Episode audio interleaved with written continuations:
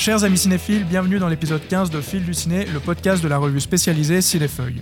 Aujourd'hui, enregistrement spécial puisque nous allons revenir sur la récente Berlinale qui a eu lieu du 16 au 26 février dernier. Et pour m'accompagner, une équipe de festivalières et festivaliers aguerris, à savoir Blaise. Salut Blaise. Salut tout le monde. Pierrig est également présent. Salut Pierrig. Salut. Et une nouvelle Noémie est avec nous puisqu'on en a déjà une, mais c'est une autre. Salut Noémie et bienvenue. Bonsoir. J'espère que vous allez bien. Les currywurst, schnitzel et autres kebab, kebab pardon, ne vous manquent pas trop. Non, écoute, ça va. Moi, j'étais plutôt dans le vegan à Berlin. Tant mieux du coup. Et quant à moi, bah, je m'appelle toujours Marvin et je vais tenter autant que faire se peut de mener à bien ce podcast. Avant d'entrer dans le vif du sujet, je vous rappelle que vous pouvez suivre Cinéfeuille sur Instagram, Twitter ou Facebook. N'hésitez pas également à vous abonner à leur revue ou si c'est déjà fait, à en parler autour de vous. Je précise également que tous nos numéros sont dorénavant disponibles à Lausanne, chez Payot, à la librairie de la Louve ou encore aux librairies Basta. Qui dit festival dit programme Euh, en effet, la Berlinale c'est près de 400 films dont une cinquantaine vus par l'équipe de Cinéfeuille.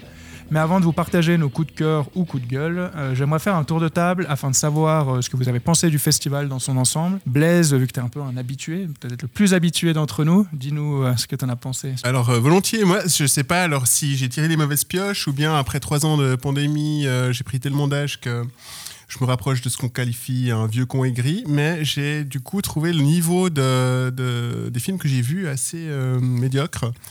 Et euh, heureusement, il y a eu quelques fulgurances, mais plutôt déçu en fait de- des films que j'ai vus. Quoi. Euh, en gros, le symptôme qui revient un peu souvent, c'est souvent des bonnes idées, des pitchs prometteurs, mais finalement, tout ça devient très brouillon, euh, c'est maltraité, et puis c'est raté. Voilà, donc l'idée dans l'air du temps ne fait pas le bon film. Noémie, toi, des- t'es déjà allée également à la Berlinale, c'est juste? Oui, alors moi j'avais fait un petit tour en 2017 pendant un week-end prolongé et j'avais justement fait de très mauvaises pioches. J'avais fini par me rabattre sur la catégorie génération dont les billets sont moins onéreux. Je m'étais dit que j'en aurais peut-être pour mon argent. Ça s'était assez bien terminé. Et du coup, cette année, j'ai vraiment vu des chouettes films, notamment dans la catégorie génération que j'ai suivi en particulier. Et sinon, quelques coups de cœur et pas mal de films latinos vraiment intéressants. Toi, Pierrick, c'était la première fois, enfin, Berlin, je sais pas, mais pour la Berlinale. Pour la Berlinale, première fois, ouais. Et puis, alors déjà en termes, euh, pour être de manière purement pragmatique, euh, l'organisation était euh, parfaite. Moi, j'ai trouvé ça très mathématique, euh, euh, d'une simplicité hyper bluffante. Euh, et c'est quand même agréable pour avoir vécu d'autres festivals où c'était absolument pas le cas. Euh, et c'est vrai que là aussi, le, le fait d'avoir accès, que le public non accrédité peut avoir accès au film est, une très bonne chose. Euh, on en parlait tout à l'heure aussi, mais c'est vrai que le fait que le que le tarif à 15 euros, je le trouve relativement quand même élevé, voire très élevé pour aller voir un, film. Mais c'est vrai que cet accès au public est plutôt euh, hyper intéressant. Et pour ce qui est de la qualité générale, je, rejoins euh, pas mal Blaise. C'est vrai que moi j'ai vu qu'une dizaine de films, donc probablement moins que vous, mais j'ai trouvé la qualité générale relativement moyenne, notamment des films qui étaient en sélection officielle que je trouvais avec un niveau très faible et qui m'a rendu un petit peu même en malaise de voir de tels films en sélection euh, officielle à la Berlinale.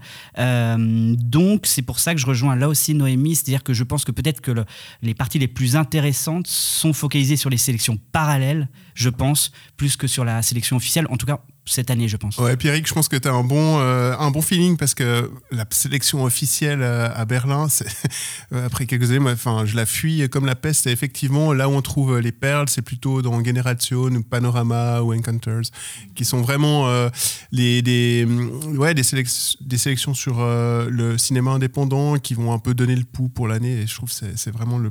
C'est pour ça que c'est intéressant, effectivement. Mais après, il y a une telle foison de films aussi qu'on est, un Ça. peu submergé Ouais. et que voilà, on y va un peu au petit bonheur la chance. Et, bon, des fois ça réussit, des fois pas. C'est vrai que sur 400 films, enfin, je disais là, près de 400, 400 films, il y a évidemment à boire et à manger. Mais, alors, j'ai pas, enfin, moi, c'était la première fois euh, à Berlin et du coup, évidemment, pour la, la Berlinale. Et j'ai tendance, dans des festivals que je connais pas, à me tourner vers la sélection, enfin, la compétition euh, officielle. Pareil. Euh, ouais. Et en fait, euh, bah, il semblerait que ce soit peut-être pas le, le bon, le bon non, move. je pense pas. ouais. Et, euh, et puis même en fait sur le papier déjà avant quand le, donc euh, je savais que j'allais à, Berlin pour la Berlinale quand j'ai vu la, la- la sélection se, se dévoiler j'étais bah, tout content enfin de, de la découvrir puis en fait il y a, il y a peu de choses qui m'a vraiment euh, excité finalement sur le papier mais je me suis dit bon bah c'est vrai que ce sera des, des découvertes et c'est très bien ça marche enfin, c'est très bien aussi En revanche, euh, bah, je trouve que quand on voit des films où on ne sait pas trop à quoi s'attendre, puis qu'on est déçu sur le premier film de la journée, le deuxième, le troisième était un peu mieux mais moyen, bah, le quatrième, on se dit bon, bah allez, on va aller boire un coup à la place. Alors que si d'un coup il y a un nouvel attrait qui se crée parce qu'on se dit ah non mais celui-là pour telle ou telle raison j'ai vraiment envie de le voir, ça crée une dynamique autre. Euh, mais mine de rien, quand je fais le bilan quand même, alors dans beaucoup de films, heureusement qu'il y a, comme on disait, il y, a, il y, a, quand même des bonnes choses à tirer, mais il y a quand même deux trois trucs qui sont sortis du lot. Puis on va en parler d'ailleurs, mais, mais c'est aussi c'est aussi le charme du festival de euh, de t'attendre à rien et de te prendre une énorme baffe quoi. Et moi j'ai des souvenirs comme ça notamment du, du film d'animation là de Jérémy Clapin euh, j'ai perdu mon corps qui était incroyable. J'étais allé à la semaine de la critique à Cannes en attendant rien du tout. Et puis tu, tu sors de là tu t'attends à rien tu te prends une énorme claque un, film qui te bouleverse qui te transcende et alors que tu t'attendais à rien et c'est aussi le charme. Mais tu peux aussi euh, faire tomber que sur des mauvais numéros et, et passer une mauvaise journée. D'autant plus quand il fait froid il pleut et que, parce que bon, au mois de février Avec le temps berlinois après, après, moi, quelque chose qui m'a frappé aussi, qui était chouette de découvrir, c'était les salles. Il y a des salles qui sont vraiment grandes, je pense, qui datent de la première partie du XXe siècle où les gens allaient en masse au cinéma.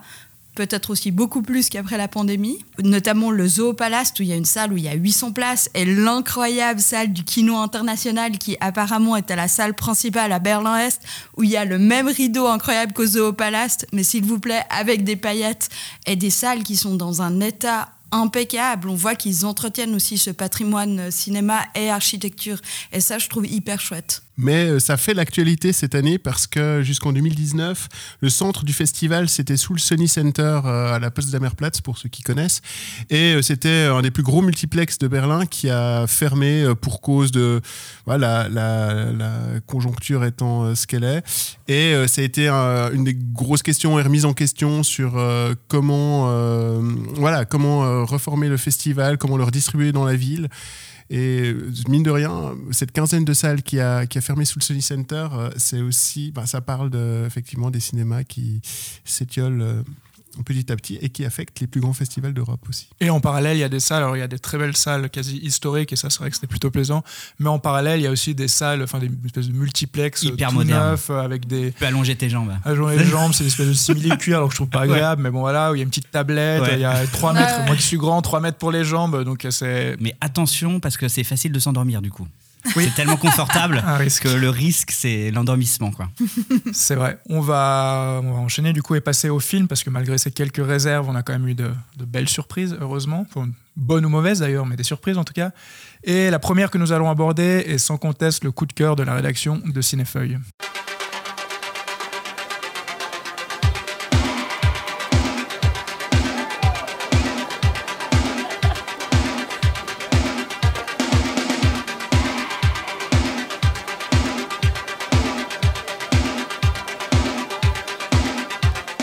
La Bête dans la jungle est un film de Patrick Chia, librement adapté d'une nouvelle de Henry James. Présent dans la section panorama du festival, on l'a tous vu, mais Pierrick, je pense que c'est toi qui l'as le plus fasciné. Alors raconte-nous un peu de quoi ça parle et dis-nous ce que tu en as pensé. Oui, alors donc La Bête dans la jungle, euh, tout d'abord c'est le cadre du film qui est important. C'est une, une, boîte de nuit parisienne. Ça va être un huis clos qui va traverser euh, les générations, traverser les âges. Euh, ça va partir des années un peu folles, des années palaces, des années 70, avec les costumes, l'insouciance, en passant par l'hécatombe euh, des années SIDA, ensuite des années euh, 8 ans, finir jusque dans les années euh, 2000 avec cette période minimale techno qu'on connaît aujourd'hui.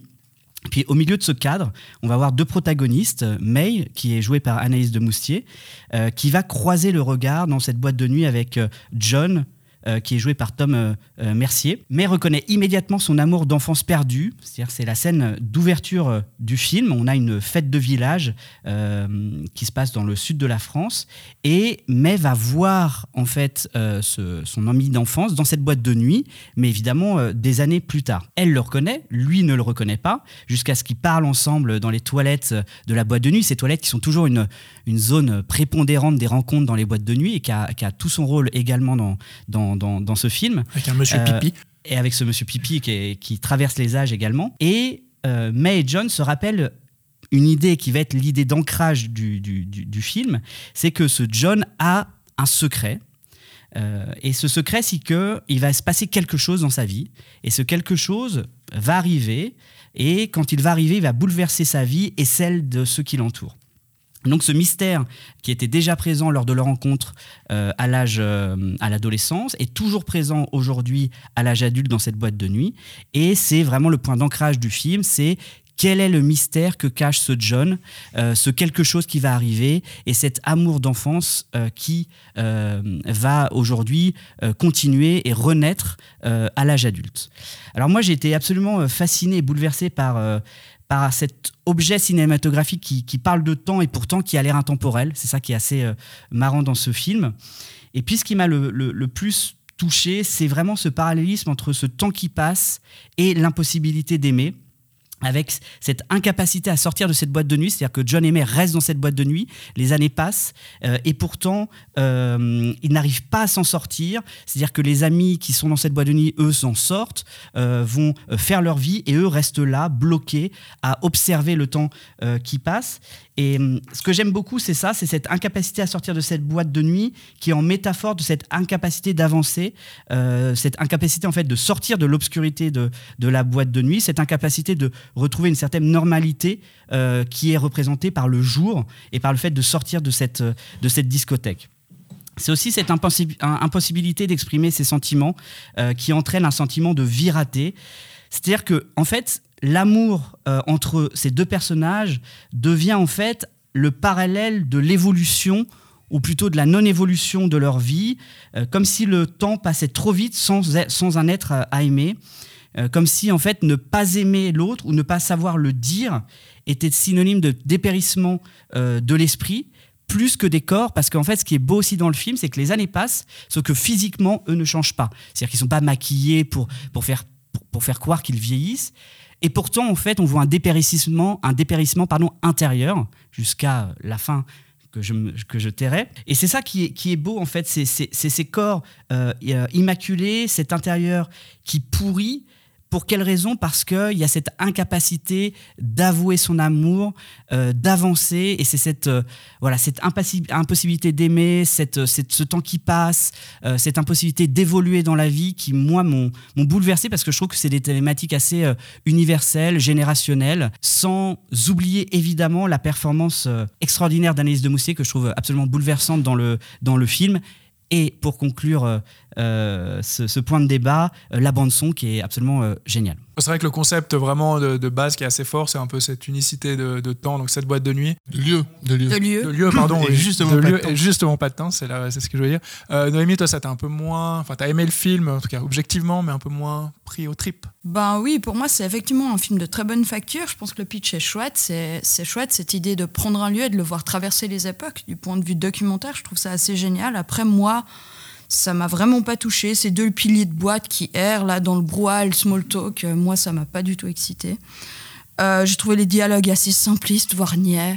Parler de l'amour sur les toits de Paris, c'est peut-être bon pour les touristes japonais. Personnellement, ça me fait pas vibrer. Voilà. Euh, j'ai passé un bon moment, mais vraiment sans La plus. Musique, alors. Ce qui m'a amusé, c'est justement de voir défiler les styles musicaux et aussi les styles vestimentaires. Et ce côté, cette fête qui n'en finit jamais, et cette côté un peu scène de théâtre dans l'unité de lieu où il y a les gens qui disparaissent progressivement aussi avec le sida, cette bête qui rôde. Pour moi, c'est ça la bête dans la jungle. Je sais pas si vous avez compris le titre comme ça. Moi, je l'ai compris comme ça. Enfin, je l'ai entendu comme ça à la fin. Et ça, du, enfin, moi, je trouve que c'est vraiment quelque chose. Le pitch est chouette. Ils ont fait un truc bien. Anaïs de Moustier est renversante pour moi, mais j'ai eu de la peine à rentrer dans le film et je me suis pas sentie émue. Et en fait, j'ai l'impression que pour moi, il n'y a pas assez d'épaisseur des personnages. J'ai l'impression que c'est un peu des scénettes de, de comédia dell'arte ou quelque chose de très stéréotypé. Et du coup, le manque d'épaisseur des personnages, j'ai l'impression que c'est ça. Non, la, moi la, la, théâtralité euh, de la mise en scène, la théâtralité des dialogues, c'est fait exprès. Euh, c'est justement pour, euh, pour, euh, pour appuyer cette distance entre ces deux êtres, pour appuyer aussi une certaine étrangeté du film. et, et moi, je trouve que justement, je ne pense pas que les dialogues sont niais du tout. Je suis d'accord avec toi que la qualité vient pas du dialogue, mais de l'atmosphère créée par le metteur en scène et principalement de cette histoire d'amour impossible, en fait, plus que l'écriture. Mais je crois que les dialogues se caractérisent quand même par leur vacuité. Et pendant une heure et demie, c'est long. Je pense. Ben, pour moi, oui. Et pour moi, c'est une heure et demie de small talk dans du brouhaha. Toi, tu parles de niaiserie. Euh, moi, je parlerais de naïveté. Et que du coup, effectivement, il y a cette. Euh, ce contraste entre la, la, naïveté et une sorte de pureté des dialogues entre euh, le personnage de Tom Mercier et de Anaïs de Moustier, qui contraste avec euh, tout ce qu'on projette de crado, euh, ce qui se passe dans, dans la, la, boîte de nuit. Et du coup, il, à mon avis, en fait, ce que ça crée, c'est ce couple, c'est une sorte, une forme d'innocence en fait au milieu de, de, ce club et ça crée effectivement alors c'est très théorique dans la manière mm -hmm. dont, dont c'est fait je suis d'accord qu'il y, y, a un côté euh, très théâtral. D'ailleurs, moi, j'ai beaucoup pensé à, Fassbinder euh, et aussi à, Visconti, un peu ce, cocktail Fassbinderien viscontesque dans le Berghain berlinois. Ça, ça, formellement, en tout cas, il y avait quelque chose de, fort. Et ce qui est génial, je trouve, en vous écoutant, c'est que voilà, c'est un objet, faut, faut c'est un objet artistique euh, assez protéiforme qu'on peut euh, prendre sous, sous, différents, sous différents points et, et le voir vraiment euh, différemment. Pierrick, toi tu parles de, de, de que ce, pour toi ce film c'est l'impossibilité d'aimer. Moi, ce que je vois dans ce film, c'est plutôt comment euh, on aime différemment. Et, et justement, ce couple euh, a priori platonique entre euh, comment c'est déjà les noms des personnages? May, Mary, John. May et John. Pour moi, c'est une sorte finalement ils tendent vers une forme de, de, de pureté de l'amour, euh, notamment dans le fait qu'ils partagent quand même entre, euh, entre eux quelque chose de très fort, c'est cette idée de l'événement qui va arriver. Et, ça aussi, c'est quelque chose de purement théorique. Hein. Dès, le début, on ne se fait pas trop d'illusions euh, quant à, la nature de, de, cet événement, mais du coup, le film devient une sorte de, de, de sublimation, de l'attente et, et, et, une forme de, de une critique aussi de l'attente parce que une Mais critique moi, de l'attente parce que la fin pas la vu fin, la critique justement bah, toi tu vois la critique tu notamment la fin. l'impossibilité ouais, d'aimer tu dis que euh, notamment ils sont distants entre eux alors que moi je pense qu'au contraire ils sont très proches l'un de l'autre. Ils s'aiment sans se toucher quand même. Ils s'aiment sans se toucher mais mais mais après si on part de nouveau en, en termes théoriques et le seul moment le seul moment où il veut la toucher c'est quand c'est absolument sublime hein. enfin je, je veux pas le dire à la fin mais euh, c'est quand elle est plus là. Paradoxalement c'est quand même même euh, la relation la plus forte de parmi toute cette constellation de personnages. Euh, c'est quand même cette relation platonique qui est la plus forte et euh, la plus intense, qui tient à travers les âges. Et voilà, du coup, on peut projeter sur ce film beaucoup de choses, notamment grâce, à, mon avis, à, ce, dispositif assez génial. Mais moi, je trouvais que justement, ça, c'était un des aspects qui m'avait intéressé. À l'heure, on entend énormément questionner le lien amoureux, l'exclusivité, on entend parler de polyamour, de se dire, OK, c'est très long leur relation, c'est très fort, mais c'est platonique. Et ça, je trouve que c'est intéressant parce que c'est questionnant. Puis aussi, est-ce que c'est une amitié? Est-ce que c'est autre chose? Cette chose qui n'advient jamais et ça, je trouve intéressant. Puis aussi la place qu'ils occupent dans la vie l'un de l'autre, vu qu'on a l'impression que la boîte, c'est beaucoup dans leur vie. Qu'est-ce que ça occupe, cette relation centrale dans cette boîte? Et ça, je trouve intéressant. Exactement. Même si le film m'a pas intéressé, je trouve ça intéressant qu'il monte ça aujourd'hui. Moi, je rejoins quand même plus Pierrick sur la. Je pense que la fin euh, du, du, film, euh, c'est ça qui me fait penser euh, dans ce sens-là, mais sur un peu ce côté. Ouais, en gros, ils passent leur vie à attendre une chose et, et du coup, ils, ils n'agissent pas, enfin, parce qu'ils disent ah, ça va venir, ça va venir, et en fait, c'est un peu presque ce côté acte manqué, et ce côté, mm -hmm. ben... non, c'est un côté sublime justement. C'est plutôt ouais. un acte sublimé. Mais c'est beau, mais en même temps, pour moi que je vais pas m'approcher. je sais pas, là, moi, je c'est beau mais dramatique en fait. La, le, le, drame est, est, très beau, mais, mais ça reste dramatique finalement il y a un côté dramatique, mais euh, jusqu'à ce que, euh, disons, un événement en particulier s'opère, euh, c'est plutôt un acte sublimé et, à mon avis, assez... on, on parlait d'innocence, de niaiserie, et moi je pense plutôt de pureté et de. Il n'y a de, rien de niais dans le film. De, de, oh, si. de, de, candeur. Oh mon Dieu. Mais, mais, mais ça, ça, tend vers cette espèce de sublimation de, de la pureté. Et je crois qu'on sera tous d'accord, c'est quand même un acte cinématographique fort, une Totalement. expérience, un objet un petit peu hors du commun, euh, sur lesquels bah, c'est quelque chose, on a, on a on rare, enfin moi j'ai rarement vu ça au cinéma, vraiment. Ah, je, je, parlais de fulgurance là euh, au début dans l'intro, et ça fait que c'est aussi mon coup de cœur de, de la Berlinale parmi les la quinzaine de films. Je crois qu'on a plus ou moins fait le, le tour, même si tout le monde n'est pas d'accord en voyant le visage de chacun et chacune. Mais donc après cette longue nuit euh, en boîte, euh, bah, je vous propose de partir en after dans une piscine à débordement en enchaînant avec le film suivant. I don't understand why we're doing this. We barely know these people. It's one day. Let's mix things up a bit. Hi! You're just happy you found your fan club. I've been waiting six years for your second book. Is it coming out soon? I'm working on it. What do you do for money then? You married rich. I actually came here looking for inspiration.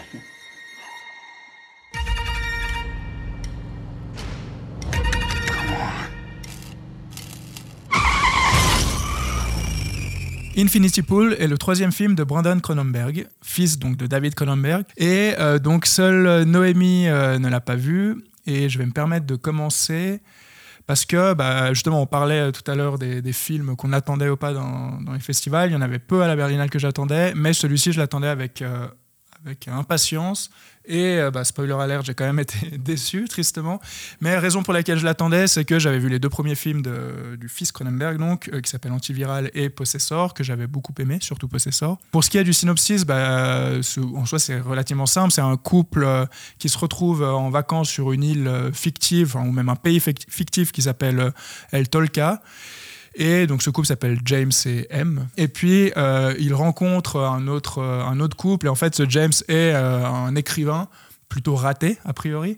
Et en fait, la femme de, de- l'autre couple l'aborde en parlant de son, de son bouquin. Donc lui, ben, il est il est tout fier, tout content que quelqu'un le reconnaisse pour, euh, pour ça. Et en fait, on se rend compte très vite que sur, sur cette île, ils sont dans un périmètre de l'hôtel en fait qui est, sécurisé où ils sont pas censés euh, en sortir euh, parce que parce que déduit que c'est dangereux en tout cas d'en sortir.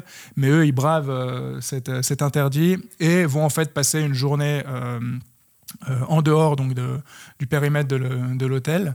Et bah, il, se passe, il se passe des choses qu'on n'est pas obligé d'expliciter, mais en tout cas, on découvre qu'il y a, il y a une espèce de justice très particulière euh, sur, euh, sur cette île qui concerne bah, essentiellement euh, les touristes plutôt riches qui sont, qui sont bah, essentiellement dans, cette, dans cet hôtel. Euh, je ne vais pas en dire beaucoup plus sur le, sur le synopsis parce qu'après ça part un peu dans, dans de nombreuses directions. Ouais. Mais le, ouais, puis surtout c'est difficile de- d'en dire, d'en dire plus. Quoi qu'il en soit, j'ai quand même bien aimé le, le concept de base du film parce que je trouve qu'il y a un vrai message lié à, bah, justement une notion un peu de, privilège ou d'impunité euh, euh, de, personnes. bah, comme ce type de personnes, en fait, comme ces deux couples qui débarquent un petit peu comme des nouveaux colons dans un pays qu'on devine un peu, un peu moins développé, ou en tout cas où, leur argent leur donne une espèce de, privilège. Euh, je trouve que ce concept de base euh, est, plutôt, est plutôt intéressant. Malheureusement, je trouve qu'il tient vraiment pas sur la longueur. Et puis, malgré quelques peut-être ful- fulgurances euh, visuelles, et encore, il y a certains trucs qui sont, qui sont peut-être même un peu, un peu, un peu too much. Je trouve que c'est hum, voilà, que ça tient pas la route sur la longueur, et puis que finalement, ça tourne très vite en rond, que ça fait un peu du surplace, et qu'on et qu'on s'ennuie, quoi, et que, que ça exploite pas ce, ce, ce concept. Je sauve quand même certains aspects du, du film. Euh, après, je sais que Blaise et Pierrick, donc vous êtes les deux à l'avoir vu, que vous êtes peut-être euh, encore plus réticents que moi. Je sais pas qui veut euh, enchaîner, mais Non, moi je suis moyennement réticent, mais quand même finalement réticent. Effectivement, ça commence bien. Et je pense qu'il faut quand même, pour qu'on on, on sache de quoi on parle, il faut expliciter le concept parce que c'est ce qui est fort, à mon avis, et ce qui aurait pu être génial. euh, c'est donc le fait qu'on est dans un pays, entre guillemets, primitif mais où les, riches occidentaux peuvent se permettre euh, de faire n'importe quelle euh, déviance aux lois archaïques et, on va dire, à la, à la charia locale, parce que c'est quand même un film de science-fiction qui fait clairement référence au décalage, en tout cas, entre les touristes et ce que vivent les indigènes. Et du coup, le concept, c'est que quand même, on, est condamné à, mort pour tout, hein, en dehors du, périmètre des zones touristiques. Mais par contre, on compense en se rachetant un corps. C'est quand même ça qui est fort et qui est génial, je trouve, comme idée, et hyper prometteuse. C'est que on est condamné, mais que euh, on se fait un double et on ne sait pas si c'est vraiment son double ou soi-même qui se fait exécuter. ce qui est dit assez explicitement, et c'est presque dommage d'ailleurs. Mais euh, du coup, ce- cet auteur raté va découvrir ce concept et y adhérer avec euh, sa bande d'amis cyniques euh, et riches qui se dépravent et, et qui, qui se complaisent dans, dans justement cette idée de simplement faire des bêtises pour se faire punir et renaître sous une autre forme, altérée ou pas, telle est la question. Donc vraiment, une idée géniale, hyper prometteuse.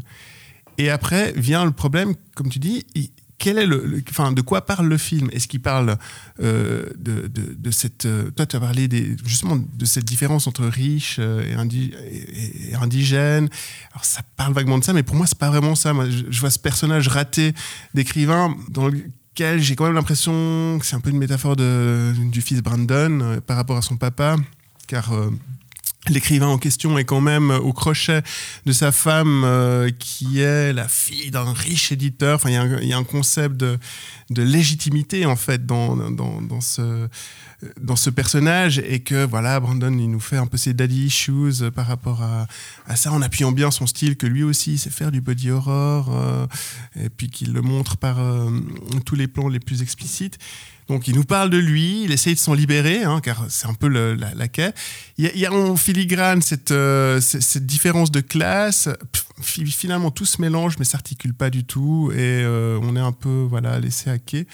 Et euh, c'est fort dommage, car il y avait un, un, pot- un potentiel euh, absolument, euh, absolument génial. Moi, C'est vrai que mon, ma propre, enfin l'interprétation de Jean Denès est liée vraiment à cette peut-être 30 premières minutes où je me suis dit ah comme ça que j'interprète ça pourrait aller dans ce sens-là par rapport au concept que tu as un peu plus explicité tu as eu raison parce que je voulais pas trop en dire mais il faut quand même en dire un minimum sinon on comprend pas grand-chose mais euh, je mais c'est vrai qu'après il en fait rien et je te rejoins entièrement. Ouais, il, il en fait rien ou il essaie d'en faire plein de choses, mais Oui, oui, ça marche en tout pas. cas, ça voilà. fonctionne pas. Non, non, moi je suis, je suis, je suis quasiment d'accord sur tout ce que vous avez dit. Euh, moi je trouve que le- la brute du concept, amené quasiment sans explication, de manière hyper brutale, avec ce dédoublement euh, de corps en échappatoire de, de la prison, est, est hyper intéressante. Moi j'étais complètement pris dedans. J'ai trouvé le concept initial euh, brillant.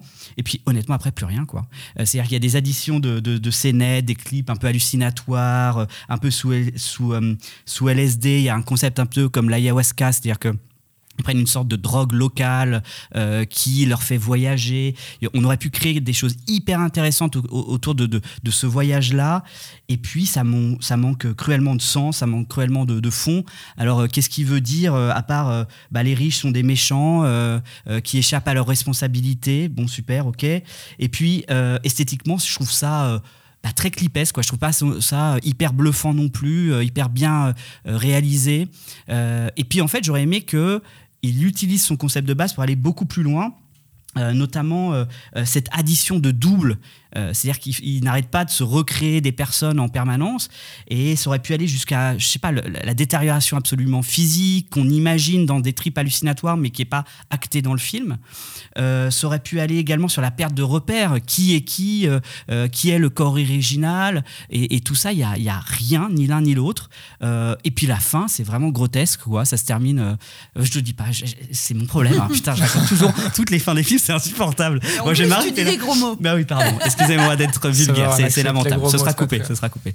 Euh, donc non, vraiment, je trouve. que- Et puis la fin termine comme ça. Euh, Il se, il se passe rien. Et en effet, la, la lecture est d'une simplicité. J'ai même envie de dire, moi qui ai détesté sans filtre, que que, que, que Osloon euh, parle mieux de, de, de cette dépravation, de cette, de cette pardon dépravation des riches À ce point-là. à ce point-là.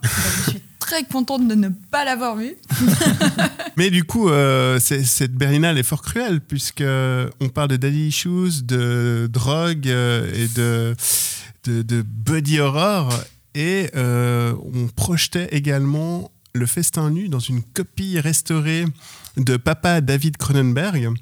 Pour mesurer tout l'écart qu'il y avait entre lui et son fils, j'ai, j'ai- je ne le connaissais pas ce film et j'ai eu la chance, entre guillemets, de le découvrir sur grand écran euh, après quatre films, après- lors de mon premier jour, donc euh, vraiment bien altéré et bien fatigué. Après une nuit en train. Après une nuit en train de nuit, ouais.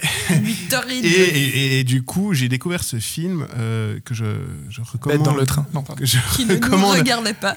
à tout le monde qui parle effectivement de, de Junkie, de William S. Burroughs en particulier, qui avait fait ce, roman Le Festin nu, qui est à peine intelligible, hein, donc il était réputé inadaptable. Cronenberg avait décidé d'adapter à la fois le roman, mais aussi la biographie de, Burroughs, qui écrit ce roman en même temps, lui-même qui a écrit ce, roman sous, sous cocaïne et plein d'autres euh, substances. Donc, euh, une expérience en tout cas que je recommande à, tout le monde à découvrir sur grand écran euh, pour se plonger dans des, visions hallucinantes, un récit complètement tordu et, euh, et, ouais, au final une expérience euh, singulière. La fatigue, a- est-ce qu'elle a joué un rôle? Est-ce que du coup, Ah, je pense qu'elle a sublimé, euh, elle a Sublimé. su- sublimé le, le concept et je le reverrai volontiers dans un état, mais je pense pas que ça ferait une grande différence. Du coup, on va continuer bah, en nous concentrant sur euh, quelques films de la compétition quand même, parce qu'on en a vu, euh, on en a vu quelques-uns. Et on va commencer par le commencement avec le film d'ouverture du festival. Euh, aucune bande-annonce euh, n'étant disponible, bah, on va se retrouver ap- après un petit extrait sonore que j'aurais choisi au montage et qui n'aurait sans doute rien à voir. Contrairement à une idée largement répandue, la langouste se nourrit exclusivement de fruits de mer. Ce qui ne l'empêche pas de rester très humaine.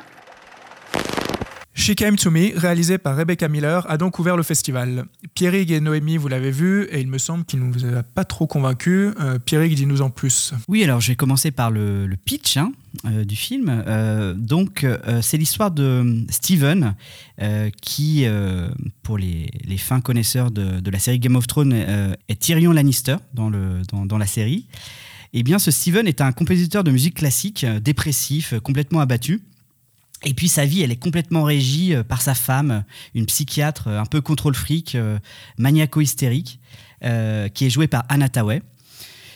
Donc il est complètement abattu, il a plus d'inspiration, il avale ses petites pilules ordonnées par sa, femme psychiatre. Et puis il se balade dans la rue, il s'installe dans un bar. Et, là, il rencontre de manière pas, totalement inopportune une, femme qui euh, euh, est complètement opposée euh, justement à son, à, son épouse. Euh, on va en reparler un petit peu après, mais les clichés vont bon train dans ce, dans ce film. Donc c'est un peu la faux folle, euh, hyper naturelle, euh, capitaine d'un bateau. euh, euh, de transport de marchandises euh, à tendance un peu nymphomaniaque euh, et qui va donc du coup bouleverser sa, sa- réalité, euh, réveiller en lui une nouvelle inspiration pour créer un nouvel opéra euh, à partir justement de cette, euh, rencontre euh, inopportune dans ce, dans ce bar. Alors en effet, euh, j'ai trouvé cette ouverture de festival euh, bien légère. Euh, c'est une comédie euh, feel good euh, qui s'appuie sur les clichés. Donc en gros, on retrouve les, les, les basiques, c'est-à-dire qu'il y a la maniaque, hein, euh, il y a le dépressif, l'acteur principal, il y a la faux folle dont je parlais tout à l'heure, jouée par cette, cette femme, et puis il y a le facho aussi de service en plus. Donc ça appuie vraiment bien les clichés. Euh, pour essayer de tirer un peu le, rictus. Euh, Il y, a une histo- il y a une histoire d'amour également, euh, euh, de jeunesse, pour tirer un peu l'alarme. Donc voilà, je trouve que c'est un petit film dépressif, sans âpreté, euh, qui dépasse jamais la- l'attendu. C'est hyper politiquement correct, c'est tiède, euh, enfin c'est- rempli de tiédeur. C'est ni bon ni détestable. Euh, c'est vraiment une, comédie du dimanche soir, euh, quasiment en mode un peu téléfilm. Et, euh, et ce qui m'a quand même aussi dérangé dans cette lecture, euh, euh, c'est aussi cette lecture assez rétrograde aussi de la, la relation homme-femme qu'on voit dans ce, dans ce film, clicheton à mourir et, et puis au gag hyper attendu. Donc voilà, c'est un film vraiment à oublier, qu'on oublie très très vite et qui, encore une fois, pour rebondir par rapport au premier sujet du, podcast, m'a vraiment surpris pour un film d'ouverture. Moi, j'ai vu un, contexte, un contraste vraiment surprenant avec la cérémonie d'ouverture qui à mon sens, a été très politique. Que ce soit le fait que c'était extrêmement inscrit dans le contexte allemand avec un très long discours très politique de la ministre de la Culture, très intéressant par ailleurs et non sous-titré en anglais. Je ne comprends absolument pas le choix de donner de la visibilité à ce film qui, à mon sens, est léger. Pourquoi pas Mais surtout raté. Euh, on a eu cette cérémonie d'ouverture, donc on a eu quand même une présence de Zelensky en visio. On a également une actrice ou une personne iranienne dans le jury qui va assez largement parler de la situation dans son pays. Et on se retrouve avec ce machin ultra occidentalisé, ultra téléphoné, avec des clichés éculés, en particulier sur les femmes, un manque de construction absolue des personnages, une vision du couple médiévale. C'est flamboyant et pathétique. Dans les premières et les dernières images, on a aussi de la musique classique. On a à peu près du sous-titrage de ce qui est dit dans la musique avec ce qui vient avec. Et ça, ça pour moi, ce pléonasme visuel, ça, ça traduit vraiment le manque de compréhension du langage qui est utilisé par les personnes qui ont manipulé tout ça. J'ai trouvé ça mal écrit. J'ai trouvé que malheureusement le casting qui est assez consistant, il se retrouve à faire des choses vraiment mauvaises. On a une espèce de scène absolument pathétique de cette euh, psychologue ou psychiatre, Psychiatre. ouais. qui se livre euh, à une scène d'hystérie avec 14 guillemets et tout ce que ça peut être attaché à la jante féminine. Et je pense que ça relève absolument pas de sa capacité à jouer, mais de la manière dont elle a été dirigée et la manière dont le scénario est écrit. Euh, au mieux avec les pieds. À mon sens, le couple de jeunes, là, ils proposaient... Alors, il y a un côté très, très niais, très... C'est le temps des premières fois, c'est si beau l'amour, waouh, waouh. Mais au moins, ce qu'ils proposaient, j'ai trouvé que c'était un peu plus égalitaire dans leur couple que le couple d'adultes où c'est ultra genré. Et ce truc d'aussi, genre, euh, je m'évade euh, en allant euh, courtiser la domestique et puis en faisant de la collaboration horizontale et ça m'inspire. Merci bien. C'est vrai que la vision de la femme dans, dans le film est absolument terrible. Entre l'hystérique jouée par Anna Tawai et l'autre qui, la nymphomane faux folle, c'est absolument terrible. quoi. C'est, c'est, c'est un peu pathétique. Ouais. Oui, puis il y a tout ce truc aussi de genre, ah, elle est si libre. Mais en fait, c'est quoi? C'est une femme qui bosse en partie pour gagner sa vie, qui est assez libre en fait du point de vue de ses relations, qui est aussi célibataire, mais c'est aussi Mais genre elle est vraiment filmée comme une, une info. euh, comme une traînée en ouais. fait. Je trouve qu'il y a un côté slut shaming. c'est absolument horrible. Et puis il y a un côté aussi, genre, comme moi, qui suis dans le cinéma, je pense que les gens du bas peuple vivent. Pour moi, il y a aussi un petit problème d'écriture à ce niveau-là, et ça, c'est assez sale, en fait. Et c'est surtout très nul et absolument pas plausible. Et euh, moi, c'est ça drôle, qui m'a hein. profondément dérangé. Justement, dans cette scène où c'est ultra surjoué, où elle est hystérique avec tous les gamins qu'on y met, je me suis dit, ok, bon, là, c'est peut-être comme ça qu'en Amérique du Nord, on exprime sa colère ou un débordement. Peut-être que là, on a affaire à une question culturelle avec des guillemets aussi. Mais pour moi, c'est mal écrit, c'est c'est assez mal joué. Il y a une espèce de fausse fin, mais alors euh, ça ne vaut en rien une fausse fin ou une fin ouverte. Enfin, c'est juste, c'est déjà pas crédible et ça l'est encore moins dans les dernières minutes. Et on a cette fin flamboyante qui ne marche pas. C'est vraiment pénible. Je vois que le film est qualifié que, enfin, de comédie. Ça, ça fonctionne même pas sur ce registre-là. c'est donc- vrai que c'est- pas très drôle. euh, et puis, on, on- les gags sont très attendus. euh, on, on les dessine d'avance. Il n'y a rien qui fonctionne. Et encore une fois, euh, euh, tout est question de contexte. C'est vrai. C'est vrai que si c'était un film qui était vu euh, euh, dans un autre contexte, peut-être qu'une ouverture de Berlinale, peut-être la lecture aurait été différente. Mais dans ce cas-là, ça, ça, ça, ça fusille et ça termine le film, en fait. Bon, moi, j'aimerais quand même relever un ou deux points que moi j'ai trouvé acceptables, voire bien. J'ai bien aimé le thème musical. Il y a deux, trois scènes où on a le même thème, notamment une scène où le personnage principal monte les escaliers, que je trouve vraiment bien rythmé du point de vue de la musique et du montage aussi. Le- la coupe est bien, à mon sens. Mais ça ne sauve clairement pas le film. Et je trouve que les acteurs, ils font le boulot. Ils font ce qu'ils peuvent. ouais. Voilà, mais le problème, c'est vraiment pour moi le, le scénario, quoi. Et puis la place qu'il avait dans le festival, comme tu le relèves, Pierrick, pour moi, je ne comprends pas qu'il ait été en, en- en film d'ouverture. Et si j'avais à présenter ça comme un film d'une section Encounters ou Panorama, comme un film qui est une comédie américaine, pourquoi pas? Je pense que Exactement. j'aurais pas fait le, le genre de commentaire que je viens de faire. Ben, on va enchaîner euh, avec un autre film qui est lui aussi sélectionné en compétition, mais qui nous a, bah, pour le coup, euh, beaucoup plus convaincus. Se están sintiendo. Tú no te espantes. Debes de demostrarles que tú eres más fuerte que ellos. Sí. Aquí vamos. ¿Con arete o sin arete? Con arete. No, no, no, no, no. Como te enseñé, papi. Abanico. Abanico. Abanico. Ya se lo estás haciendo tú, deja que haga algo él. Bernardo, tú también, ándale. Por eso se vuelven machos. Totem est le deuxième long métrage de Lila Aviles. Noémie et moi l'avons vu et beaucoup aimé, mais Noémie, il me semble que c'est même euh, l'un de tes coups de cœur du festival, si je ne me trompe pas. Donc dis-nous en plus. Tout à fait. Mais je vais commencer par le synopsis avant de vous donner mon avis. Seul, 7 ans, passe la journée chez son grand-père, l'aidant aux préparatifs d'une fête surprise organisée pour son père. Tout au long de la journée, le chaos prend lentement le dessus, fracturant les fondations de la famille. Seul embrassera l'essence du lâcher-prise comme une libération pour l'existence. Alors, ce film m'a beaucoup touché, beaucoup plu. Ça a été aussi une surprise. Euh, J'y ai été malgré le fait qu'il soit inscrit dans la compétition internationale un peu sans a priori. Je l'ai trouvé à la fois délicat, intelligent et juste, tant par son écriture que par sa réalisation. J'ai trouvé que c'était un film économe, économe, voire minimaliste, qui a trait à la mort, mais qui, par contraste, s'intéresse à la vie animée d'une maisonnée familiale mexicaine, animée par les différentes générations.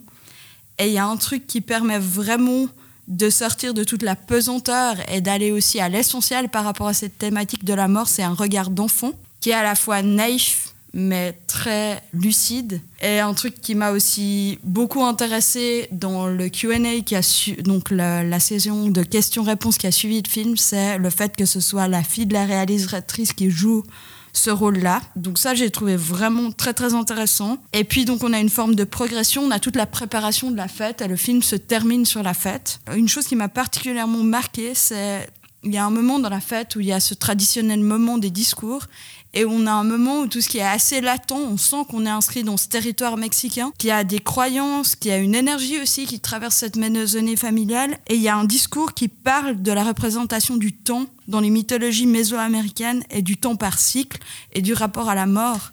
Et c'est comme si tout était mis sur la table.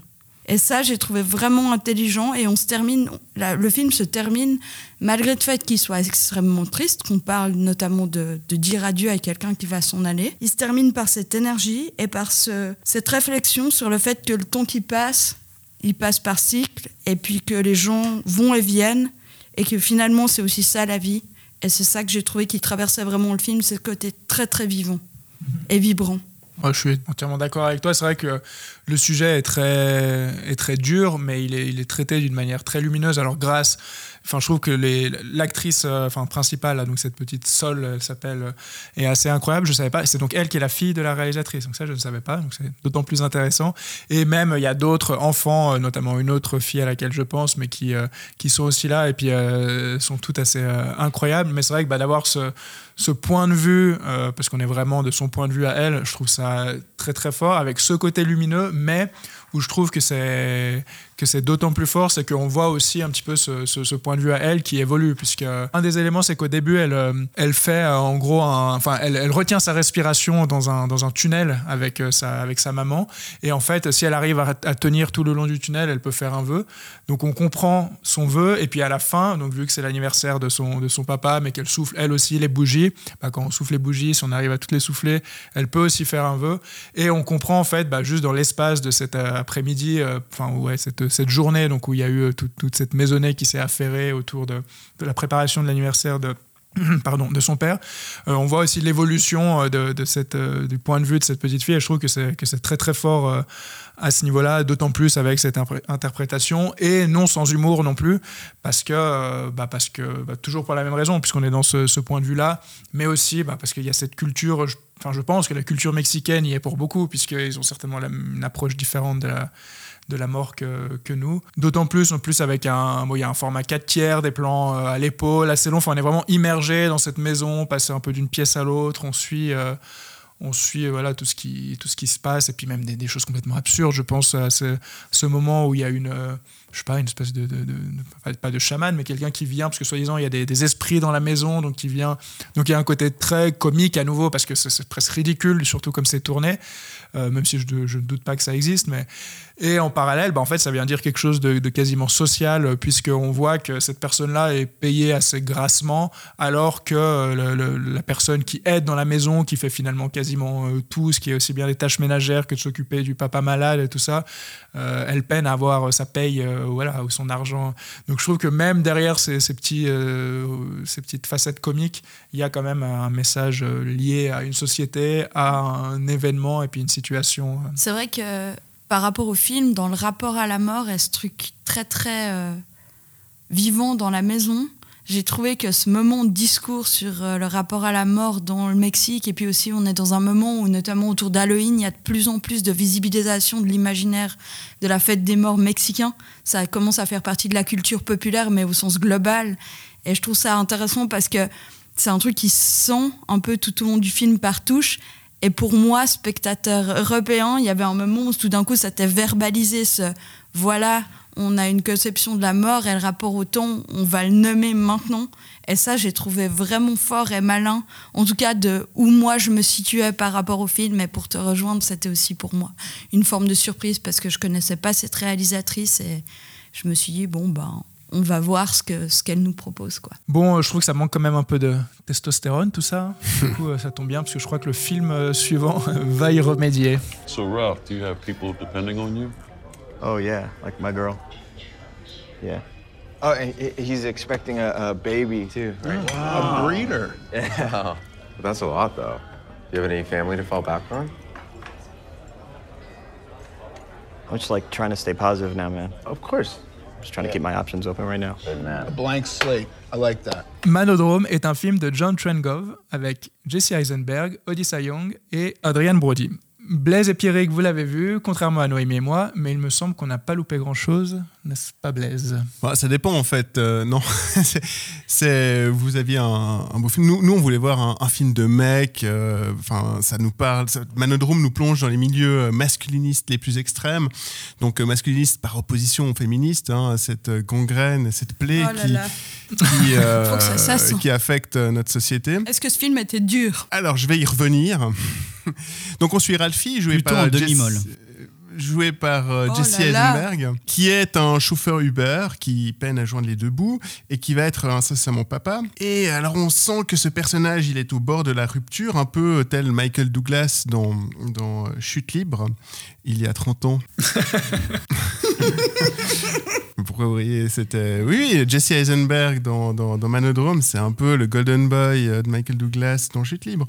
Et euh, donc, il va se retrouver introduit dans un groupe masculiniste euh, par un de ses amis, euh, masculiniste, libertarien, enfin bref, tout ce que nous on adore, hein, évidemment. Euh, blague à part, le, nouveau, on se retrouve avec un film prometteur, une idée intéressante de d'offrir une sorte de, de contre-champ, ben, disons à cette époque post-MeToo, et ces mouvements masculinistes qui, mine de rien, si on n'en parle pas beaucoup, ont une certaine influence, notamment sur les réseaux sociaux, et qui peuvent qui peut être problématique. Donc euh, c'est un sujet sérieux, intéressant et prometteur, d'autant plus qu'on a un duel de de- d'acteurs assez, de comédiens assez euh, charismatiques. Hein. Jesse Eisenberg qui est excellent dans le rôle euh, de, de- ce petit jeune à la fois fragile, psychopathe, qui, enfin bref. En gros, euh, Zuckerberg, et, et de l'autre, euh, Adrian Brody, qui lui joue euh, le chef de ce groupe masculiniste, euh, Dan, qu'on appelle Dad Dan, parce qu'on se, dans ce groupe, à mi-chemin entre euh, le groupe de parole et la secte. Je pense On- qu'on va pas psychanalyser ça. Bref, donc Dad Dan, joué par Adrian Brody. Donc Oui, il y a voilà. les frères, il y a les frères. Il y a les frères et les pères. Ça, c'est assez maçonnique, les frères. Et hein. les pères, et les pères sont, sont au-dessus, évidemment, des, des frères. Donc voilà, de nouveau, un film prometteur, euh, mais qui va très vite se, se dégonfler. Bon, alors on a déjà cette composante sociale, hein, euh, ce qui est aussi assez croustillant. On, on parle d'un chauffeur Uber, la première année où Uber est le sponsor principal de la Berlinale. Ah, c'est vrai. Euh, C'était euh, peut-être le, le seul bon prétexte pour sélectionner ce film en, en sélection principale. Et euh, donc on sent que ce personnage, il est malmené par, par sa vie, mais un peu comme tout dans ce film, ça va pas beaucoup plus loin. Euh, ensuite, on a ce groupe masculiniste dans lequel on est introduit et, finalement, on comprend pas vraiment. Enfin, oui, on- on voit un peu leur, leur pitch et leur ligne de conduite, mais on comprend pas leur motivation vers où ils vont et ce qu'ils veulent faire, donc c'est pas très intéressant. Ça va, ça va fonctionner un peu comme euh, le, le- le catalyseur qui va faire exploser le personnage de Ralphie et qui va du coup se lancer, là ça, ça- ça part littéralement en couille, Euh, il va se lancer dans une espèce de, de- de- de- de drama, euh, revenge movie. Revenge Against Me Too. Ouais, enfin, ça, ça, voilà, ça part dans un scénario vraiment peu crédible qui, certes, essaye de nous ménager quelques surprises qui, qui marchent hein, quand on le visionne, mais, qui, voilà, c'est décousu, ça n'a pas beaucoup de sens, c'est pas très intéressant, et finalement, les motivations de Ralphie se réduisent à des daddy issues, une homosexualité refoulée et euh, cette forme de colère sociale euh, due à son statut précaire c'est vraiment euh, très faible et, très dommage. Enfin, voilà, un, des nombreux actes manqués de, ce festival.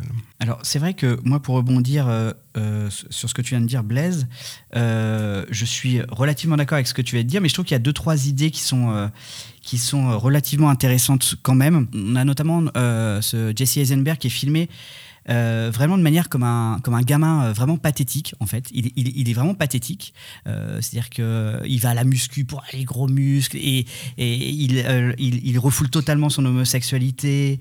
il est vraiment filmé ouais, comme un gamin qui pique ses crises, en, en, manque de sucre comme ça, hyper nerveux, hyper excité, alors que c'est un homme qui est incapable d'introspection, incapable de réflexion, qui assume aucun de ses choix, qui va abandonner sa femme enceinte euh, et qui ne sera même pas là à son, à son accouchement pour vous dire le, niveau du mec. Et, euh, et c'est vrai que je trouve que cette, euh, cette idée de filmer cet homme masculin comme ça, de par le prisme de l'enfance en fait, comme un, un gamin apeuré, n'assumant rien, est plutôt intéressant. Après, c'est vrai que on avait un postulat plutôt intéressant, comme tu le dis. D'ailleurs, j'ai l'impression que c'est peut-être la ligne conductrice de la Berlinale, où les pitchs, où l'idée initiale sont intéressants et, et, la réalisation se vautre un peu. et euh, eh bien là, c'est pareil, quoi. Ça se vautre vachement dans les, clichés. Euh, je trouve qu'aussi, il y a une accumulation de violence gratuite qui a pas trop de sens, honnêtement. Euh, il y a une mise en scène un petit peu comme ça, très énervée, très nerveuse, qu'on pourrait comparer, mais bien loin des frères Savdi, par exemple, euh, dans cette notion de, descente aux enfers euh, plus, plus récemment qu'on a vu avec les frères Savdi, et puis qui, qui, se casse à une, à une, carence en effet d'écriture, euh, des personnages. Donc là, qu'on a parlé tout à l'heure d'Adrienne Brody, je trouve que cette chef de secte est, plutôt plat, n'amène pas grand-chose à l'histoire. Et puis finalement, bah, toute cette accumulation de, situations grotesques, de, violences gratuites, de, personnages mal écrits, euh, eh bien, vient effondrer l'ensemble d'une sorte d'errance comme ça idéologique. Et euh, c'est vrai qu'il en reste pas grand-chose, hormis l'idée initiale, hormis cette, euh, idée de base de, filmer euh, l'homme viril par le prisme d'un enfant. Mais à part ça, pas grand-chose à en tirer, en effet, je suis d'accord avec toi. Bon, bah sur ce, on va terminer notre voyage du jour dans le désert en enchaînant avec le film suivant. Es ist wie der Beginn der Welt. Noch einmal von vorne beginnen. Das wäre schön. Nichts Schöneres unter der Sonne, als unter der Sonne zu sein. Ingeborg Bachmann, Journey into the Desert, est un film de Margaret von Trotta. Noémie, tu l'as vu, tout comme moi, et j'avais envie d'en parler premièrement parce que, bah, contrairement à Infinity Pool, déjà, c'est pas un film que, enfin, j'avais vraiment aucune attente et j'irais même plus que je savais pas du tout euh, à quoi m'attendre. Enfin, j'y suis allé en, en touriste, touriste pur et dur, en disant ah tiens, il y a ça qui. En amateur de currywurst. Je sais pas, il y a pas beaucoup de currywurst dans le film, je crois, mais euh, bon là pour le coup, le synopsis est un peu plus simple que que Infinity Pool euh, que j'ai essayé de, pitcher tout à l'heure, puisque en fait c'est euh, donc euh, l'autrice Ingeborg Bachmann qui, enfin c'est une tranche de sa vie, donc ça tend vers le biopic, clairement même. Et donc, bah, déjà, premièrement, je connaissais pas en fait cette, cette autrice, donc c'était déjà une découverte à ce niveau-là. Et puis, je trouve que c'est sympa quand les films, une fois qu'on en, en, sort, donnent envie de, de découvrir plus, plus concrètement, plus en profondeur de quoi ça, de quoi ça parle. Et un des points forts que je pourrais que je pourrais bah, donner en, premier, c'est que je trouve que contrairement à beaucoup de biopics, ou en tout cas les travers dans lesquels les biopics pourraient, tomber euh, très facilement, c'est un petit peu cette, euh, cette volonté de vouloir tout raconter. Enfin, on en a eu on a eu droit à tellement de biopics comme ça où on part de, du début, voire enfin, vraiment de l'enfance de, tel ou tel personnage pour arriver jusqu'à la fin, jusqu'à peut-être même la mort, et où en fait on survole tout et tout ça. Et là, je trouve que le film a au moins l'intelligence de se concentrer bah, finalement sur deux segments euh, de, la, donc de la vie de cette, de cette autrice. Et en plus, il nous met, enfin, il nous les, ils sont montés, disons, en, en parallèle. Donc on passe d'un moment à, un autre, donc d'un de ces segments à l'autre segment. Et je trouve que bah, voilà, ça crée un dynamisme, que c'est intéressant en tant que, en tant que spectateur. Et euh, en plus, avec euh, finalement ces deux segments qui sont euh, euh, autour d'une espèce de charnière centrale qu'on comprend être un moment clé euh, de la vie de, Ingeborg. Ça, c'est vraiment un des points pour lesquels euh, bah, j'ai été surpris, parce qu'en fait, je savais presque même pas que c'était un biopic et que ça m'a quand même convaincu, alors que des fois, je suis assez réticent avec ce type de, de film. Et puis, bah, un des autres éléments, et puis ensuite, je te donnerai la, parole, Noémie, pour qu'on en discute, mais c'est vrai que bah, la présence de Vicky Krieps, de manière générale, me, me plaît beaucoup, parce que je sais que bah, j'ai rattrapé après coup euh, Corsage, qui est aussi, euh, où elle incarne une, euh, une, une figure historique, donc en l'occurrence Sissi, l'impératrice, ou même j'ai pensé aussi à Phantom Fred de Paul Thomas Anderson. Voilà, c'est des films où je l'ai trouvé très très très très bonne et du coup là je trouve que qu'elle incarne aussi parfaitement ce, ce, perso- ce personnage là et c'était presque une raison une raison suffisante à mes yeux pour pour euh, voilà pour me laisser captiver par ce film avec peut-être et je vais te donner la parole parce que je, pense que tu peux rebondir là-dessus Noémie euh, notamment les scènes euh, dans le désert qui sont donc sur disons la le, deuxième segment de vie de, de Ingeborg, mais qui n'est pas obligatoirement la deuxième partie du film, vu qu'on passe d'un moment à l'autre dans le film.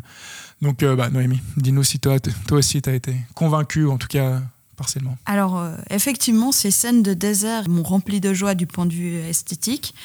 J'ai passé un très bon moment et je trouve que le film est vraiment porté par la performance de la luxembourgeoise Vicky Krebs qui avait déjà fait ses preuves dans un drame historique, historique à l'occasion du jeune Karl Marx de Raoul Peck en 2017.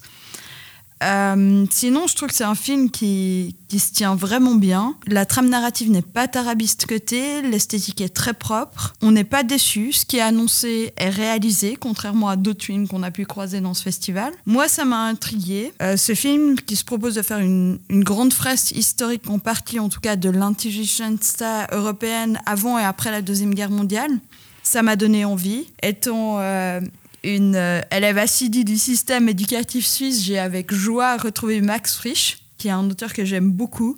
Et ça m'a absolument captivé, ce récit des, amours, euh, enfin de leurs relations, de leur relation à leur œuvre, de la question de la créativité, de l'écriture, de ces amours contingentes aussi, de tous ces amants et amantes qui traversent le film, qui passent, ces amours de passage. Et puis aussi la question de la mélancolie, des pannes d'écriture, le fait qu'ils en parlent, ce, personnage de Frisch et puis de Bachmann, qui sont tous les deux très grands écrivains. Après, c'est pas un film qui va révolutionner le cinéma, on s'entend, mais j'ai passé un très bon moment, j'ai trouvé ça propre, j'ai trouvé ça intéressant et j'ai trouvé ça très très intéressant dans la manière de questionner, de représenter l'acte d'écrire, et puis aussi ces questions de, relations de couple, aussi de comment on se complète, comment on se soutient, comment on se fait avancer intellectuellement ou pas, comment est-ce qu'on se retrouve en panne, qu'est-ce que c'est un moment de panne en fait de créativité, comment est-ce qu'on se trouve euh, bloqué au point où ça peut nous réduire à presque rien,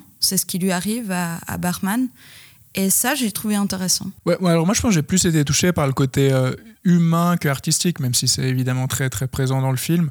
Euh, notamment parce que bon, le personnage de, personnage, pardon, de Max Frisch, euh, que je connaissais pas particulièrement et je le trouve dans le film très antipathique. Alors c'est peut-être volontaire, mais en tout cas, voilà, je, je m'attache pas à lui, alors que bah, du coup je m'attache beaucoup plus au personnage de, de Bachmann. Mais à nouveau de, cette structure du récit, je trouve qu'elle permet de, de nous dévoiler plutôt que d'avoir fait une structure très euh, classique en disant bon bah voilà la phase 1 il s'est passé ça. Il y a un moment qu'on pourrait ellipser mais, mais voilà qui est dans le film quand même traité. Et ensuite la phase 2 et donc on voit tout de suite les conséquences de la phase 1 sur la phase 2 là vu qu'on passe de la phase 1 à la phase 2, on revient à la phase 1 comme ça, petit à petit, ça se tisse, et je trouve que du coup, c'est beaucoup plus intéressant. Mais à nouveau, essentiellement, je trouve sur le côté humain, donc c'est-à-dire sur le côté de euh, la femme en tant que femme que était euh, Bachmann, écrivaine, poétesse aussi également, mais humainement, qu'est-ce que ça lui a apporté ou pas, quelles conclusions elle en tire? Et comment elle sort grandie de tout ça, euh, avec donc cette euh, deuxième partie qui, qui, qui, enfin, qui est alternée, mais deuxième partie où elle est justement dans ce fameux désert et où elle finalement elle découvre des choses sur elle-même et elle s'exprime beaucoup quoi en fait, elle, elle Mhm. se dévoile finalement. Et puis moi, ce que j'ai trouvé aussi intéressant, c'est le moment où on la voit en femme publique qui parle de son œuvre. Et du coup aussi de se questionner sur qu'est-ce que ça dit, qu'est-ce que ça apporte de plus ou pas, en fait, d'avoir un auteur qui s'exprime sur, euh, sur son œuvre. Et ça, j'ai trouvé intéressant. Et ce statut de femme publique à la sortie de la Seconde Guerre mondiale, d'intellectuel qui parle de son œuvre, à la fin, à part la figure de Simone de Beauvoir, pour moi, francophone, j'en ai pas 50 000 en fait dans ce rayon-là. Et ça, j'ai apprécié en fait de le voir aussi. Parce que c'est pas aussi souvent que ça qu'on voit un auteur et son rapport au texte et aussi la personnalité publique d'un auteur qui est représenté au cinéma et puis que tous ces aspects-là sont un peu mis en question. Peut-être une dernière chose, sûr. moi, ce qui m'a quand même aussi intéressé, ben, c'est le fait que c'était une coprode avec la Suisse. Donc c'était une des tout présentes suisses avec le Garel en compétition internationale. Et euh, c'était intéressant parce que jusqu'ici, j'ai pas fait de recherche, mais il y a des représentations de Zurich et notamment des bords du lac. C'est extrêmement lisse qu'on nous propose dans ces images-là. Et jusqu'à présent, je ne sais pas si ça a été tourné à Zurich ou pas, qui est le port d'attache de Frisch. Et voilà, donc ça, je trouvais intéressant euh, au détour de se dire que la présente Suisse était marquée par ces images qui sont assez lisses et qui pourraient être en prise n'importe où, mais finalement qui ressortent fort aux côtés euh, du coin de Bellevue et du jardin botanique du, du lac de Zurich. Voilà. Pour finir rester dans notre thématique du jour, euh, le président du jury du Festival de Cannes a récemment été annoncé et il s'agit, je vous le donne en mille, de Ruben Östlund, soit le réalisateur doublement palmé pour The Square et Triangle of Sadness, dont on a parlé ici, euh, alors d'après vous, est-ce que ça tourne pas rond dans la tête de Thierry Frémaux qui veut s'exprimer là-dessus? Moi, je veux bien commencer. Alors c'est vrai que ce qui est euh, intéressant chez Osloon, c'est qu'on peut aussi avoir une vision un petit peu trop européenne, occidentale sur le travail d'Osloon il est, c'est un provocateur, il est extrêmement clivant, il est euh, clairement détesté par la critique euh, euh, française notamment, et notamment pour Sans filtre, alors qu'il a une bien meilleure réception dans beaucoup d'autres pays, notamment du côté de, asiatique, de la critique asiatique qui est beaucoup plus positive sur son travail. donc c'est vrai qu'on a peut-être une vision un petit peu un peu européenne, française là sur, sur, son, sur, sa, sur, sa, sur sa nomination, mais c'est clair que ça a relevé la provocation. J'ai vu passer euh, sur les réseaux sociaux euh, des gens qui appelaient à boycotter le Festival de Cannes, des gens, oui, à retirer leur film euh, de la sélection parce que Robert Osloon était, était président du jury, donc je trouve ça évidemment parfaitement excessif. et du coup, bah, évidemment, je trouve ça parfaitement excessif, d'autant plus que quel est le rôle vraiment euh, du président, hormis si jamais il y a en fait euh, deux films qui sont à égalité, c'est lui qui va trancher euh, qui va gagner la Palme d'Or, mais finalement son rôle est, relativement mineur et va surtout aussi dépendre des, jurys qui vont être associés. Donc voilà, je, trouve que la, polémique autour du personnage Osloon et, de sa présidence est, un petit peu excessive. Moi j'ai évidemment trouvé sa dernière Palme d'Or lamentable et, sans fil, sans intérêt, d'autant plus en parallèle avec les autres films qui étaient présentés en en sélection euh, officielle à, ses côtés, et j'ai trouvé ça d'une aberrance absolue autant euh, je, n'ai pas de, problème majeur à, le voir en président et, et, et, euh, c'est pas forcément parce que Osloon est président qui va nous sortir des prix mauvais comme l'a fait Vincent Lindon où, ça, où grosso modo j'étais à peu près d'accord avec pas grand chose de, de ce qui est sorti de son palmarès. Ce qui pourrait donner la palme à Polanski juste pour la provoque, peut-être qui sera probablement pas en sélection quand même. On en parlera après de mhm. ce qui pourrait être en sélection. Qui veut enchaîner Blaise? Est-ce que tu as quelque chose Non, bah moi, je, on a déjà eu l'occasion d'en discuter. Euh, j'étais beaucoup moins sévère que, que toi, Pierrick, par rapport à son dernier film, euh, à Ruben Östlund, et notamment euh, le fait que ce soit un des rares doublement palmés du festival, d'un festival de Cannes qui, qui, qui fonctionne quand même beaucoup en, circuit fermé. Euh, et qui a pourtant toujours en, sur les 10 films de l'année qui sont quasiment tous représentés à Cannes quand même. De quoi? Les C'est-à-dire que films, hein on, peut dire de, de, vase, de, de vase clos parce que c'est les mêmes metteurs en scène qui reviennent, mais si on prend les 10, 20 meilleurs films de l'année systématiquement, ils sont toujours à Cannes. Ouais, Quasiment. Ça, se discute. Je pense qu'en fait, notamment, tu te trompes parce qu'on a déjà vu, en fait, enfin non, on l'a pas vu la Palme d'Or de Slund, car contrairement à toi, je pense que dans la Palme d'Or, le président a probablement une influence majeure. Euh, je suis tombé sur une émission de, de Combini qui était le vidéoclub de Ruben Östlund. Enfin, en gros, c'est c'est Ruben qui se balade dans un vidéoclub et qui montre les, films qui importent pour lui. Et du coup, j'ai cherché un peu qu'est-ce qui pourrait nous sortir de son chapeau. Alors, il, euh, admet adorer Haneke, on s'en doutait. Je crois qu'Haneke n'a pas grand-chose euh, sous le coup dans ce moment. Euh, Joachim Trier, ben, c'est fait. là aussi, il est, il est en tout cas rien à ma connaissance. Euh, sinon, ouais, aussi dans les, les, Nordiques, il aime beaucoup Lars von Trier. Euh, bon, lui, malheureusement, après sa série euh, The Kingdom, je crois qu'il a aussi, il va, il va, mettre plus de temps à, à produire son prochain film. Euh, Léos Carax, on sait qu'il lui faut à peu près 10 ans pour, pour faire, un, film, pour faire un pour faire un autre chef-d'œuvre après Net, n'est-ce pas Marvin? Tout à fait. Et, et, et il confie un amour immodéré pour, je vous le donne en mille, Nicolas Philibert. Nicolas Philibert, lauréat de l'Ours d'Or pour Sur la Démon, que personne n'a vu hein, chez Cinefeuille et qu'on se réjouit de découvrir très prochainement dans, nos salles.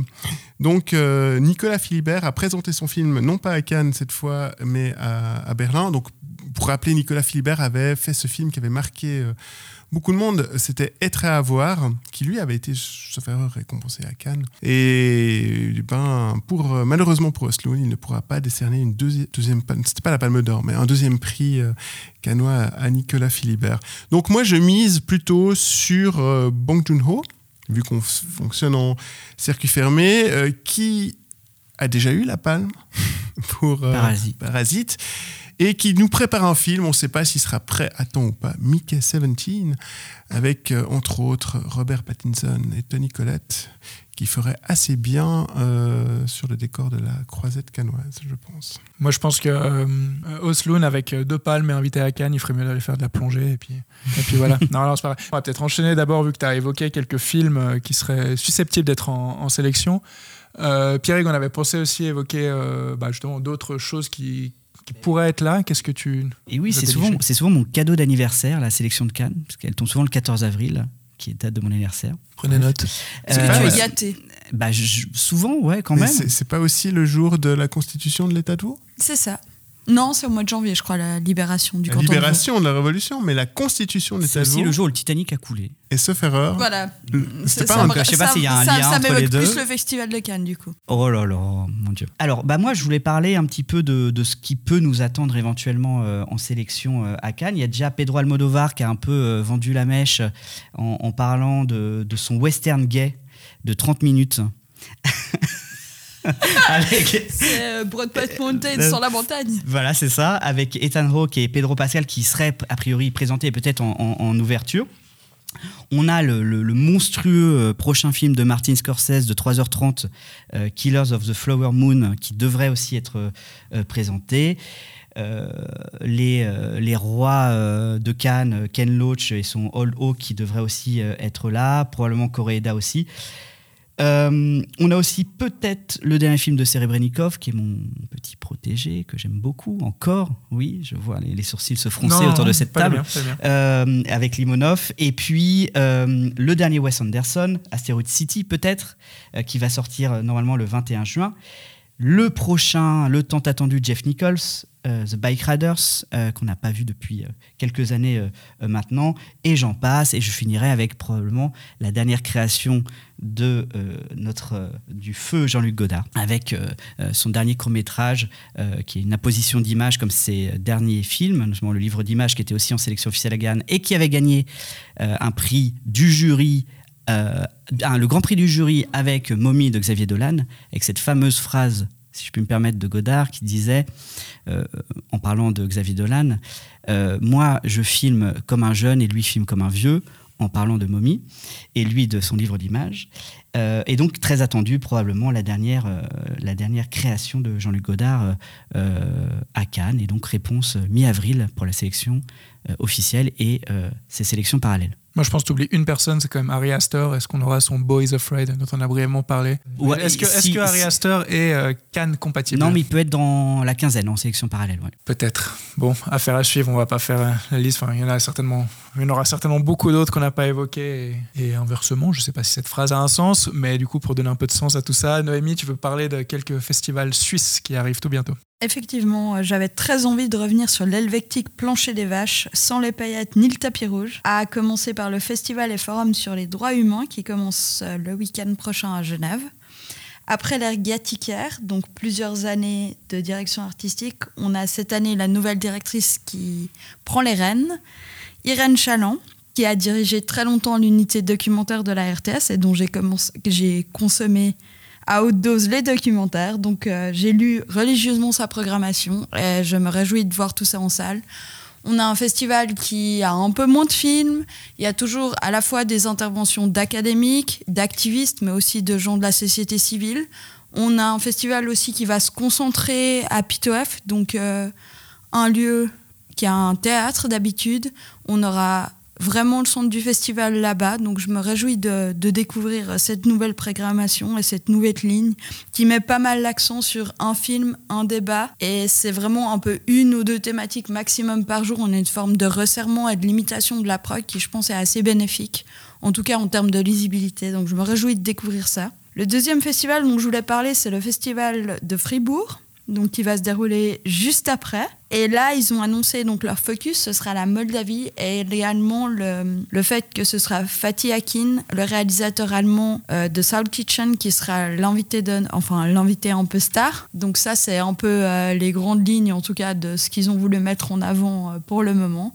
Et je me réjouis également de découvrir leur programmation, qui en général est assez pertinente, en tout cas du point de vue des cinématographies non occidentales. Euh, bon, vous l'aurez constaté, cette fin de podcast était un petit peu euh, hybride, mais vous avez dit que c'était un épisode spécial. Euh, on a au moins fait notre petit agenda culturel pour les semaines, voire mois à venir. Et donc, c'est ainsi que se termine ce 15e épisode de Fil du Ciné. Merci à toutes et à tous de nous avoir écoutés. Merci à vous autour de cette table d'y avoir participé. On se retrouve très vite pour un nouvel épisode. Et d'ici là, n'oubliez pas d'aller en festival. Tchuss!